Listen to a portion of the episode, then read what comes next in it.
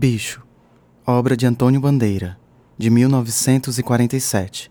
Tem técnica de óleo sobre madeira, com dimensões de 1 metro e 5 centímetros de altura por 75 centímetros de largura. Esta espécie raríssima nos chama a atenção. Este animal com garras e dentes afiados, mas que, percebam, ser difícil de identificar onde começa e termina cada um de seus membros. Por exemplo, este bicho irreconhecível tem o que parece ser um grande olho amarelo camomila, de pupila vermelha pálida, dentro do que poderia se dizer ser sua boca. Uma boca com presas que parece uma pata. As garras parecem dentes, braços, quase como uma pata de lagosta.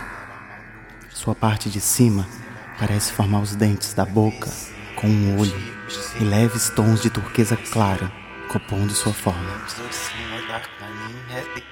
Seu tronco e sua forma são na maioria de um bege, quase branco com reflexos pincelados de vermelho róseo, como se formando a sombra de suas formas.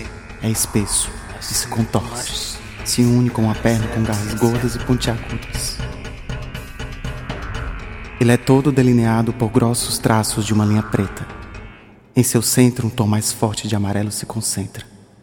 O chão em que está é de um tom marrom tronco de árvore, e a parte do fundo de cima é azul celeste, com reflexos amarronzados ao lado direito. Tem uma forma animalesca, evoluída do humano, um ser não conhecido e curioso, estigante, que parece posar para uma foto, como um desenho de observação de uma criatura.